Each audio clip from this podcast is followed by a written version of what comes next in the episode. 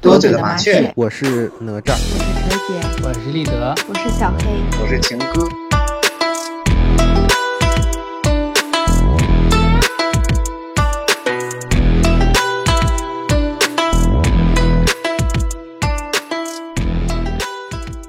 好朋友们，十月一日是祖国母亲七十三的生日，我们一起来回顾一下祖国近年来取得的成就吧。嗯，我让我先说些经济方面吧，就是二零二零年至二零二二年连续三年一季度国内生产总值呈上升的趋势，二零二零年同比下降了百分之六点八，二零二一年同比上涨了百分之十八点三。但是在二零二二年又同比增长了百分之四点八，而且我们在二零二一年我国的 GDP 再次突破了一百万亿元的大关，再次成为全球第二大经济体。同期美国 GDP 总量排名第一，日本位居第三，印度排名第六。二零一三年到二零二一年，我国对世界经济增长的平均贡献率达到了百分之三十八点六，超过 G7 国家贡献率的总和。是推动世界经济增长的第一动力。好，你说完了经济，我来说一下军事。中国的综合军事实力排名是世界上第二或者第三，是在美国之后。是不是在俄罗斯之后？我觉得有待商榷，因为现在俄罗斯还有点拉胯。然后我看了一下美国国防部向美国国会提交的一个中国军力报告。里面就会涉及到一百九十二页，就是从国家的战略、国防策略、军事力量等等等等一系列的方面，对中国的军事力量进行了全面的评估和预测。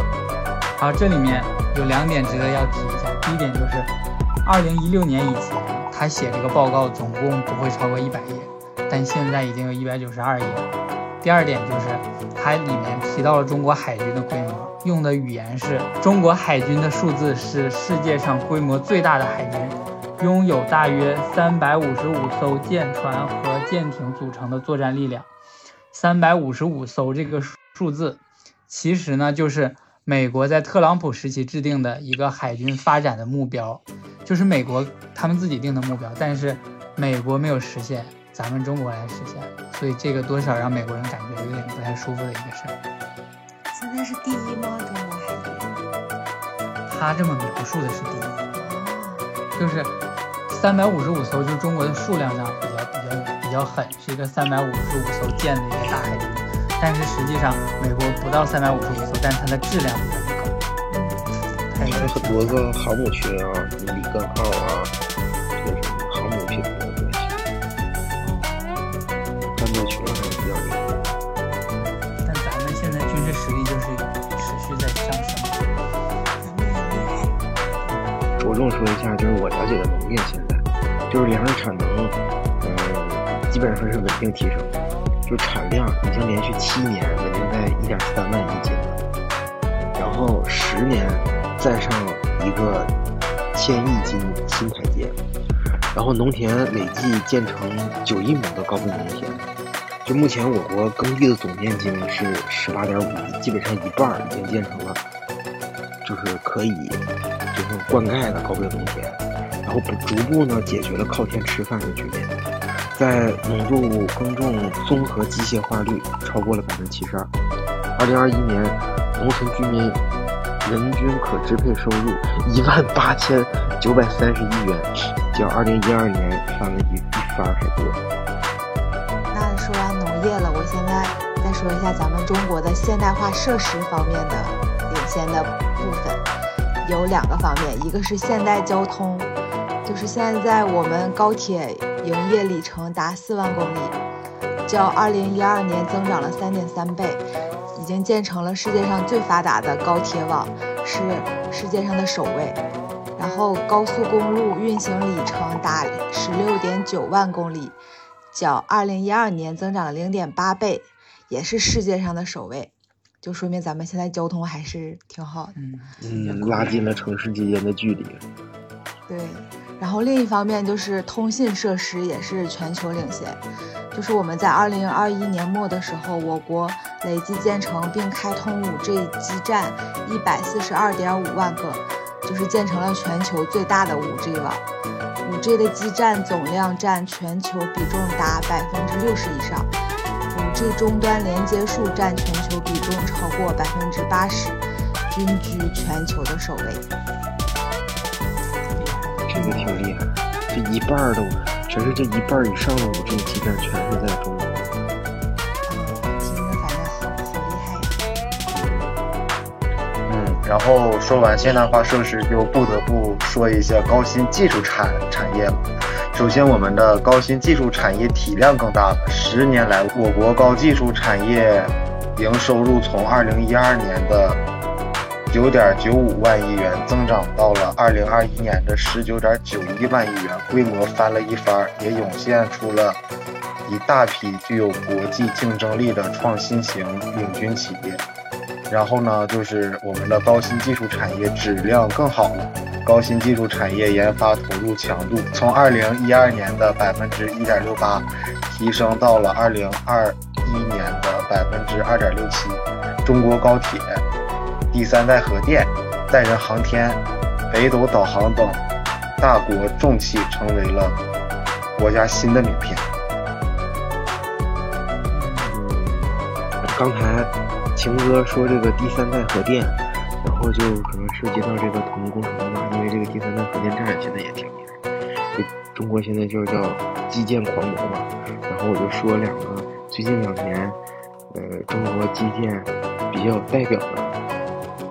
算是作品吧，这个国家的作品，一个就是白鹤滩大坝。这个大坝呢，它可以承受一千六百五十万吨的水推力。就是大家可能物理学过以后，不知道有没有这个概念啊？反正就是一个挺猛的数值了。而且这个大坝呢是三百米级高坝，抗震参数世界第一，坝址烈度参数为八度。然后这个白鹤滩水电站三百级的高坝是全世界首次使用低热水混凝土。这种混凝土是我国自主研制的新型特种水泥，叫低热硅酸盐水泥混凝土。而且这个大坝还创造了很多项世界纪录，特别厉害。然后还有一个就是，呃，可能大家就是总是 FC 的人比较熟知的就是这个北京大兴机场。这个北京大兴机场是全球最大的单体航站楼，仅用了八根立柱就支撑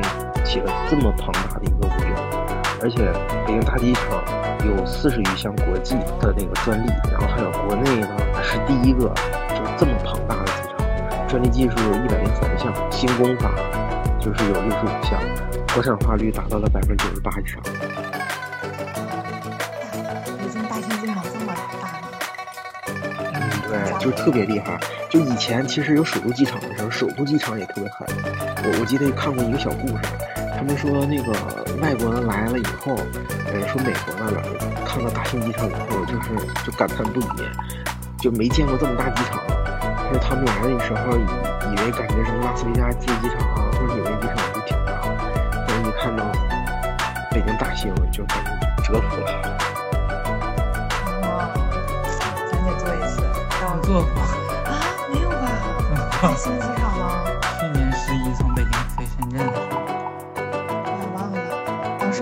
还特别大，这回知道了，我要好好去看看。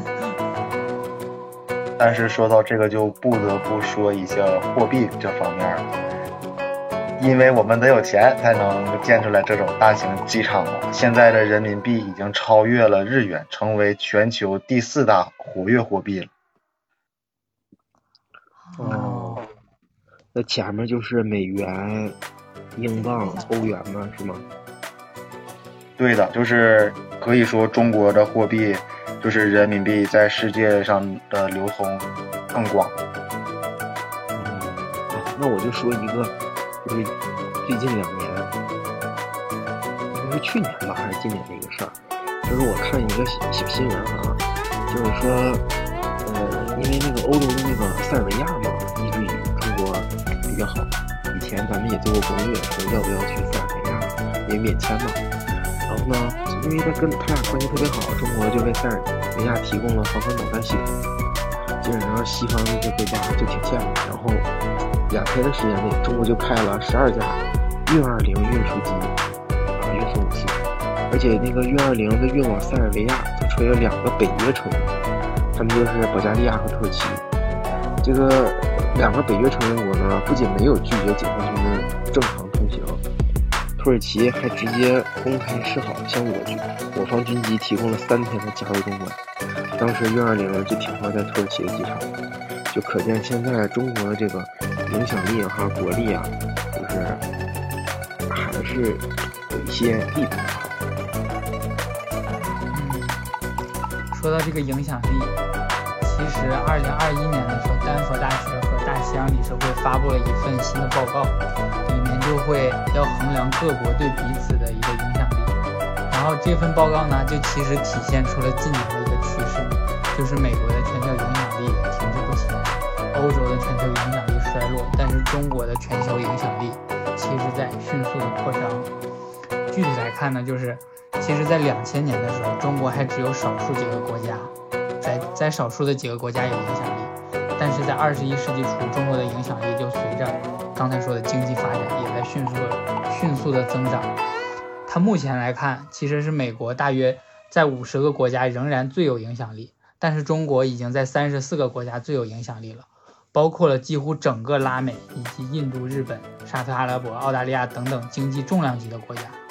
并且呢，其实中美在东南亚，比如说像印度尼西亚、马来西亚、泰国、越南这几个国家影响力其实也非常接近，所以这个报道他就说，按照目前的发展趋势，二零二四年的地图可能会有很大的不同。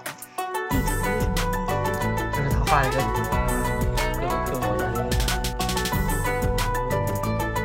但是我感觉就是李德刚说那些国家，但是我感觉中国在非洲应该也有一定影响力